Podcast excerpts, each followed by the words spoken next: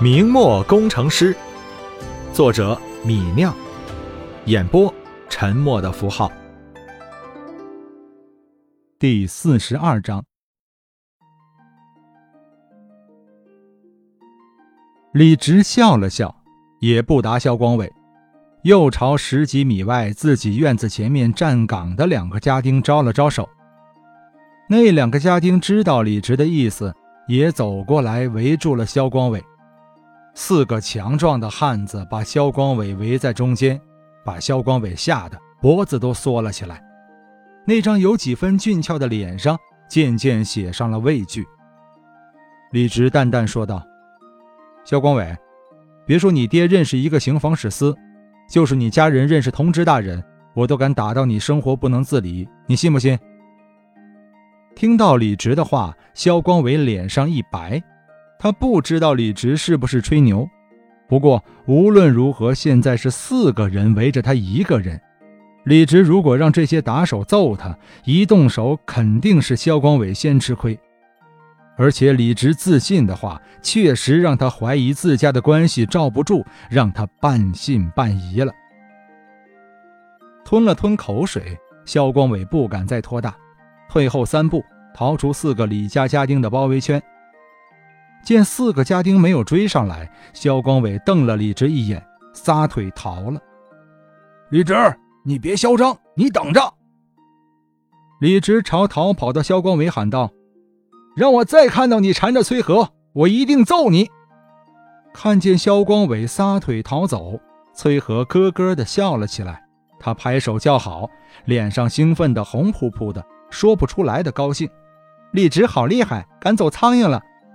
拍了拍李直的肩膀，崔和亲昵地说道：“以后你就做我的挡箭牌了。”挡箭牌吗？李直淡淡的笑了笑，没有多说。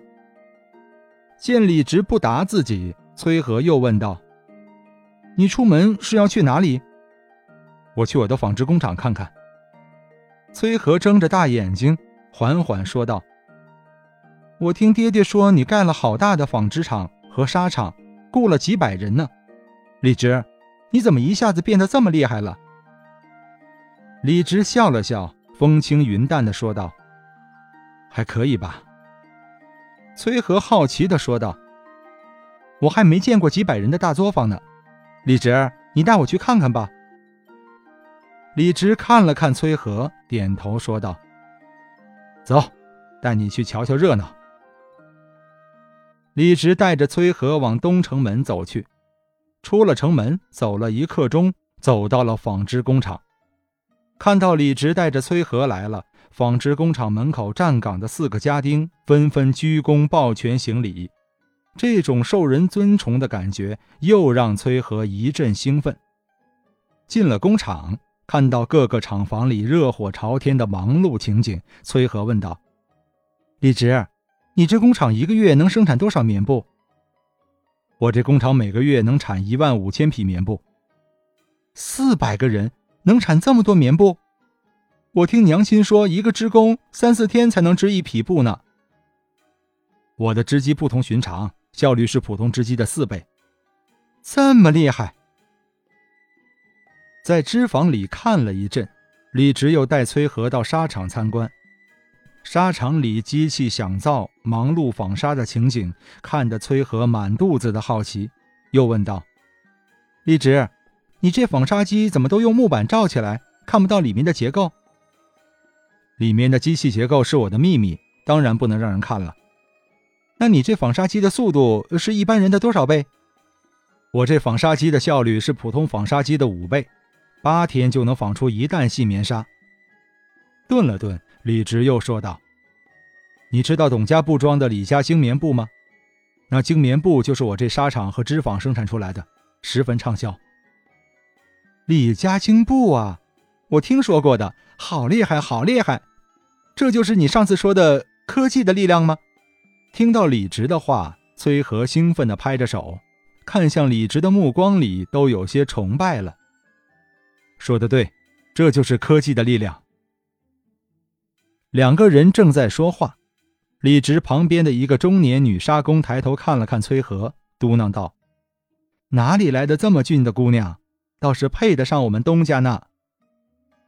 听到他大胆的话，其他女沙工也抬头看向崔和，七嘴八舌的说道：“嗯，确实是俊俏的姑娘，是我天津城里有数的漂亮呢。配我们东家最好了，东家真有眼光。”听到工人们露骨的评论，崔和有些害羞，低着头站在那里，有些进退失据。好久，他才壮着胆子抬起头，偷偷看了一眼李直。没想到，他却看到李直正不正经地对自己眨着眼睛。自己明明偷偷看他了，他却冲自己眨眼睛。李直什么意思？戏耍自己吗？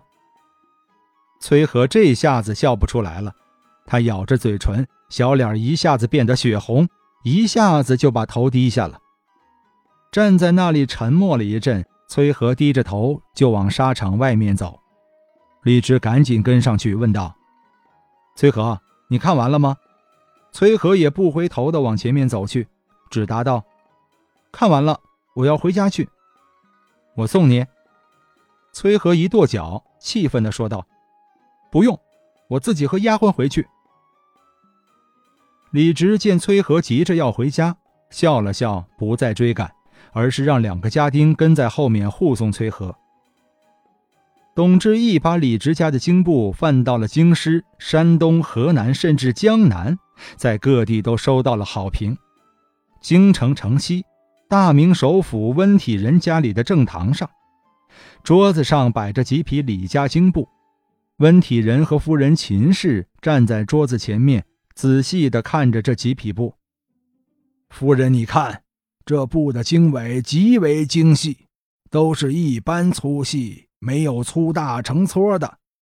温达和我说了，这李家经布一匹只要一两，和普通棉布一样，却精细了这许多。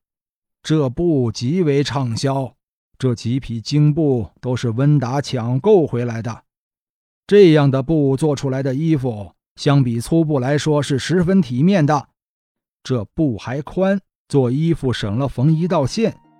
用这种布给下人们做下衣，要比用粗布好得多。秦氏叹了一口气，说道：“你不要宰相的面子，我还要诰命夫人的脸呢。”我们家里这十几个仆人，多的跟我们十来年了，少的也跟了你四五年了，你就找几匹精布来打发他们，就不能买几匹绸缎来给他们做衣服吗？温体仁尴尬地笑了笑，好言说道：“夫人，我一个月俸禄只有十多两，家里却有八口人，哪里还有银子给下人做绸缎衣服？”秦氏闻言十分不满。纳纳的说道：“我听人说，宰相门前七品官，怎么我家的丫鬟仆人就如此不堪？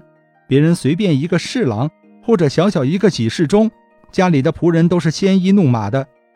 你堂堂宰相，却让仆人穿棉布衣服，出门都要让别人家的家人耻笑。我和那些诰命夫人见面，别人都看我的局促，看见我丫鬟的寒酸，都一脸的瞧不起。”温体仁听见妻子的抱怨，只能缓缓说道：“让夫人委屈了。”本章播讲完毕，感谢您的收听。